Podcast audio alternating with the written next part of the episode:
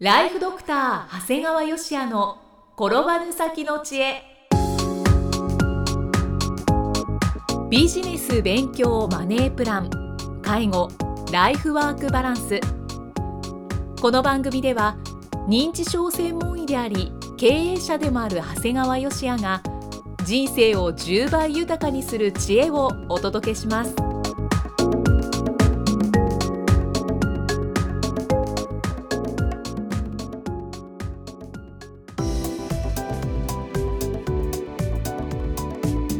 こんにちは、生きみえです。ライフドクター長谷川芳也の転ばぬ先の知恵。今回は第90回目です。長谷川先生今回もよろしくお願いします。お願いします。長谷川先生今年の初めにおばあ様が亡くなられたそうですね。そうですね、えー、平成27年1月4日母方の祖母が亡くなりました。私の年齢まあ49歳になってるんですけども、うん、おばあさんがいるだけでも結構驚かれるんだよね。そうですよね。ですから99歳の大往生でしたね。すごい。まあ、認知症状はあったんですが亡くなる直前まで自分のことは自分で行っていてまさにピンピンコロリでしたね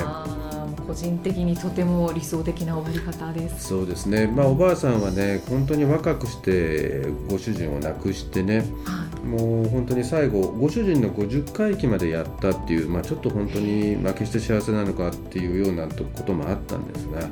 ただねやっぱり昔の人ってすごいなと思うんだけども和裁？着物を縫うことで、えー、子供たち4人を育て上げたんだよね。4人も。いや僕ねちっちゃい時よくその話は聞いてたんだけどももう若い頃は1日1枚着物を縫い上げたんだって。それ1日でできるものなんできるんだってね。僕もそれ同じ質問をしたんだけどもう本当に朝から晩までやってると縫い上げれるんだって。いうかそれぐらいやらないとその子供たち4人なんて育て上げられないよね、はあ、1か月で1枚縫い上げましたじゃ全然ダメだから。そうですよね、うん。だからいつも僕たまに行った時でもいつも派手仕事をしている姿でしたね。あとね本当におばあさんとはすき焼きの思い出があるんだよね。やっぱりこう夏休みと冬休みにおばあさんのもとに帰省するのはとても楽しみでね、はい、で大抵昔ってこう帰省した時はこうおばあさんがすき焼きを用意してくれてね。でも散々すき焼き食べるじゃない、はい、でおばあさんがあの「明日何が食べたい?」って聞くわけだよね、自分は当然なんだけど冗談で「すき焼き」って答えてね。でそんなこと言ったことも忘れて次の日の夕食になるとまたすき焼きが用意されてる、ね、これなんで今日もすき焼きなの？って聞いたらおばあさんが「あんたが食べたいって言ったからだよ」って答えてね。これ孫を持ったおばあさんにこれ冗談は通じないんやなと思ってね。びっくりして2日続けてすき焼き食べましたね。すき焼きがこの子は好きなんだなって思ったでしょうね。まさか2日続けて食う用意してもらえると思わなかったもんですからね。まあでもそのおかげで思い出に残りましたね。そうですねただ晩年はねやっぱちょっと認知症がひどくなってこうやっぱりおじさんたちが家で見るのは大変ということで、えー、90歳からグループホームで生活をしていて、はい、でまあ、グループホームの中でも本当生活は自立していてね良かったんじゃないかなと思います。本当はね実はこのおばあさんのような段階でこうあんまり家での生活にこだわるとね、はい、本当に介護者にはすごい過大な負担を強いるんだよね。だからまあこれからの時代はねまあ、何が何でも在宅というふうにあの肩ひりを張らずに、まあ、グループホームなんかも検討すべきかなと思ってますね。はいやっぱりねこう入所しても家族にできることはたくさんあるんですよね。先生はよくおっしゃってますよね、うん、グループホームなどをよく利用した方がいいと。そう、はい、本当にあとあの入っていたグループホームの体制にも感謝でね、うん、あの今現在グループホームで看取りをやってるケースって大体半分なんですよね。だから看取りをやってないと最後の最後は病院に入院になっちゃうとちょっとそれは寂しいとこがあるんだけども、はい、あのおばあさんのグループホームはもう最後看取りまでやっていただけたもんだから、うん、まあ、本当に穏やかな最後であったしグループホームっていいんだよねこれスタッフが葬儀にも参列してくれるんだよね。そうなんですね。これはね我々医療系の人間は反省すべきとこなんだけども僕ら医者とか看護婦ってまずその早期に参列することはないんだね。だから僕が経営してるグループホームのスタッフでもそうだけど必ず参列するんだよね。通夜か葬儀には出る。誰かが出るっていうやっぱりこう家族なんだよねもう。ああ一緒に過ごしてその要するに病院みたいなこう数週間の世界じゃなくても本当にうちのあのおばあさんでも10年近くなんていうともう家族だもんだから、まあ、だけどなんとなくそれでも僕ら医者っていうのはなんとなく葬儀に出るとなんかわやましいことでもあったのなんて思われちゃいかんっていうのがあって、まあ、あまりそういう習慣がないんだけどあの介護職の人たちってすごいなというふうに思って正直嬉しいよね家族と。嬉しいですね、うん。まあ本当にね住職さんがね言われた。おばあさんは本当に苦労された方だと思います。しかし本当に苦労された方は言葉に出されないのですっていうね。はあなるほどな大変だ大変だなんてそんな口に出しとっちゃあかんなと思ってね、うん。まあ、改めて、えーおばあさんの冥福を願うと同時に感謝です。はいまあ、実はねあの僕はこう認知症だけじゃなくてこう在宅医療も結構関わっていてね、はい。まあ、人によってはあの認知症外来だけじゃなくて在宅医療までって驚かれることもあるんですけども、やっぱり僕自身はこう認知症の患者さんも含めて寝たきりになって亡くなるところも含めてねあのやっぱりやはり皆さんに関わっていきたいなと思ってるんですね。だから自分自身も地域の基幹病院の中で働いてたり大学病院で働いたこともあるわけなんですけどもやっぱりもう外来に来ること自体ができなくなったらもう終わりなんだよね。うんそりゃそうだよねそんなやったら大きな病院にわざわざこう来れないじゃないですか来れなく動きが悪くなったらね。そうですねだから我々開業医ってのは通院できなくなっても訪問診療で継続することができるわけですから。これはありがたいと思います。そうですね。だからまあ現在まで400名近い在宅看取りを経験していて、まあ、最近ではもうもう一人ドクターがいるもんですから、だ大体年間560名の方を見取らせていただいてるんですね。長谷川先生やっぱりお一人お一人とのその思い出というのがあるんじゃないあるね。ちょっと2例ほどご紹介させていただくんだけど、はいまあ、一番最初に見取らせていただいた K さん。はい。この人は印象的でしたね。初めての方ですね。開業して初めてですね。うん。K さんは誰もが認める病院医者嫌い。で家族から食事も取れなくなって動けなくなったため訪問診療の依頼をいただきました。はい。でまだ意気揚々と初めてその家にお伺いすると「何しに来た!」なんじゃこれと思ったんですけどもでもまあなんとか点滴だけはさせていただいてはい。まあその後も口からは全く食事が取れないため点滴してても徐々に全身状態は悪化。で徐々にね意識が混濁する中でも絶対病院には行かんってこう上事のように言ってるんだよね。それだけはでもうもそれだけは俺は病院には行かんぜみたいな感じで言ってるわけですで、まあ、最後は本当枯れるようにご家族に見守られて自宅でお亡くなりになったんだよね。ただねこの K さんのケースはねすごい勉強になったんだよね。うんとにかく迷わなかった。はい。普通ならね食事が取れなくなって全身状態が悪くなったらねこれ入院かなとか、場合によっては胃に穴を開けて胃ろうを作るのかななんて結構迷うんだよね。ただもう我々もも家族も含めてこれだけ病院者嫌いってことが明確にされてるとはいもうとにかくもう病院だけ絶対連れて行かない。で もう最低限の医療だけにしようって決めれるもんだから。もうとても対応はね正直簡単でした。そうですよね。これだからある意味ちょっとまあ表現系はちょっと雑だったんだけど、はい。やっぱり K さんみたいに自分の意思を明確にすればねやっぱり叶えられるんだよね。うんだからある意味ちょちょっと言葉は汚い言われ方をしたんだけどでもすごい自分の意思をしっかりと持たれてた方なんだなと思ってあのそれ以降のこういろんな患者さんを見取らせていただく中でこの K さんってある意味すごい人だったんだなってことを感じましたね。でねもう一人ご紹介する S さんはねはい。この人はもうヘビースモーカー。で肺がんにかかった。この方まだ60代前半のすごいお若い方だったんどもなんですね。でももうすごい。病院でも有効な治療がないと知った S さんはもう自宅へ退院するって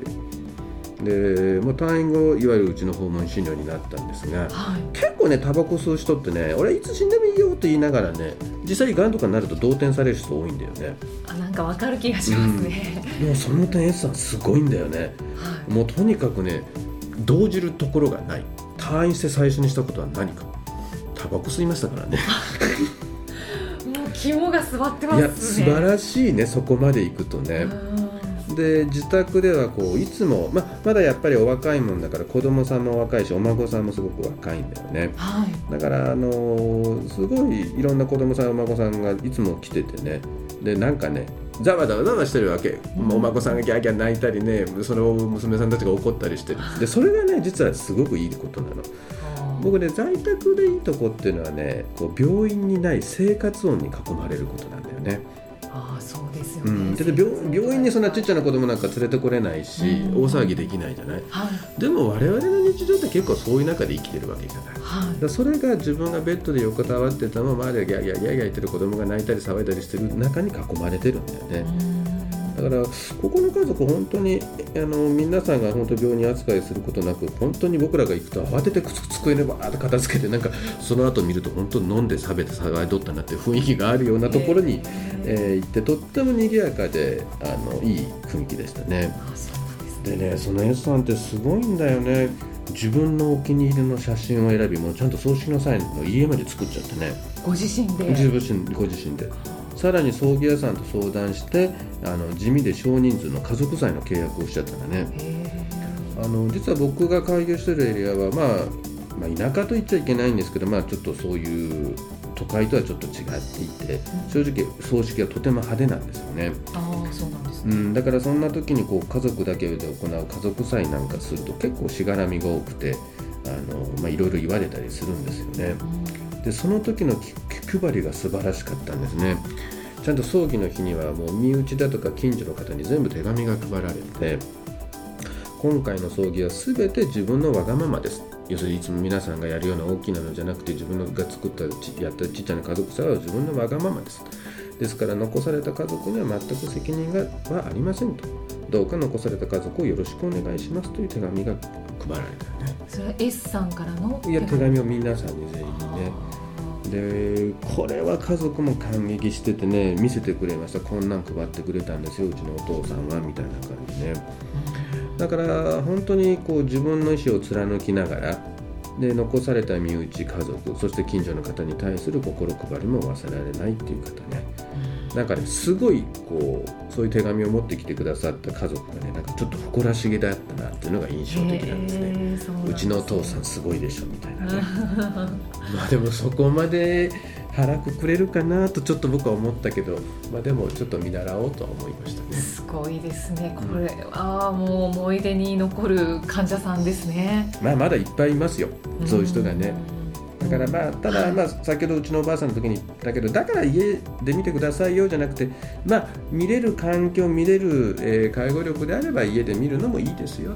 でもダメだったらあのグループホームや友情老人みたいなところをやるのもこれからの時代であってやっぱり今って何でもそうなんだけども価値観を一つにしちゃダメだよね。価値観を押し付けてはいけない。はい、うん、だからいろんなケースケースに合わせて、えー、一番ベストなものを選んでいただきたいなと思います。あの長谷川先生にお聞きしたいことがあるんですけれども、まあ、これまでたくさんの死に立ち会われてきたわけじゃないですか、その死ってそのどういうものだと感じていらっしゃいますか？うんまあ、そうまあ、やっぱりあの実際僕ら1000例以上で見てきたわけなんです1000例以上はもう見てるわけなんですけども、まあ、やっぱり自分が最後えー、残されたものに見せる仕事かなっていう気はしますね自分の死に方をね。ただやっぱりそれ自分だけの力では何ともならない部分があって、まあ、そこをうまくコーディネートしてあげるのが我々で医者の一つかなという気はしますね。ただまあ言えることは皆さん本当にこう亡くなる時って本当に亡くなるだけよということ。テレビやドラマみたいに何か言葉を残すとかねそんなことほとんどできませんから。だからやっぱりこう自分の意思がしっかりしてるうちにできるだけ伝えるということはいろんな方法でやっていくべきじゃないかなと思いますね。あそうですね、うん、ありがとうございます。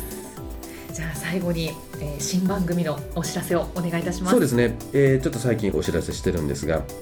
今度春から新しい、えー、今のこのポッドキャストとさらにその中の内容を絞り込みましてお医者さんや歯医者さん、まあ、もしくは経営者さんに向けたですね、えー、番組を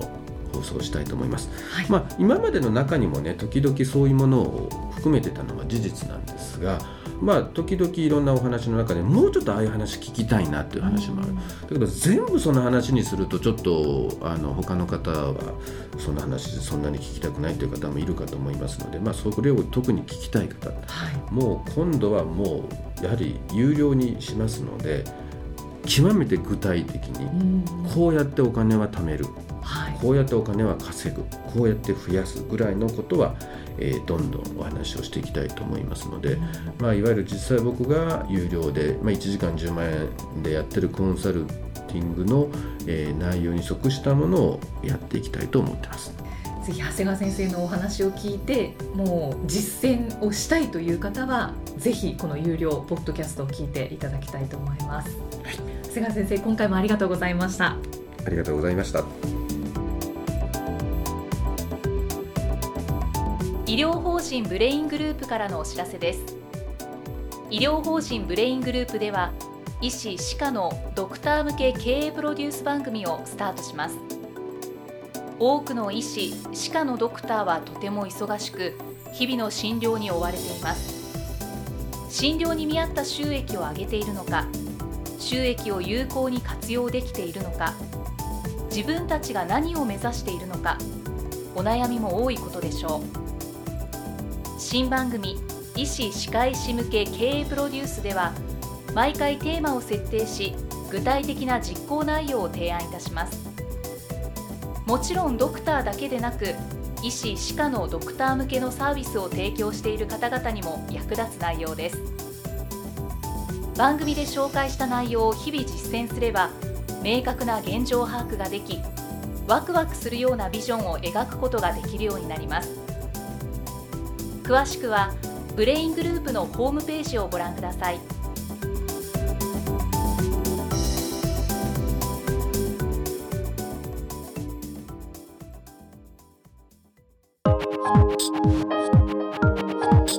今日の放送はいかがでしたか？番組ではご感想や長谷川よしあへのご質問をお待ちしています。番組と連動したウェブサイトにあるホームからお申し込みください。URL は http コロンスラッシュスラッシュ brain-gr.com スラッシュ podcast スラッシュ http コロンスラッシュスラッシュブレイン -gr.com スラッシュポッドキャストスラッシュです。それではまたお耳にかかりましょう。この番組は提供ライフドクター長谷川芳也プロデュースキクタスナレーションは生きみえによりお送りいたしました。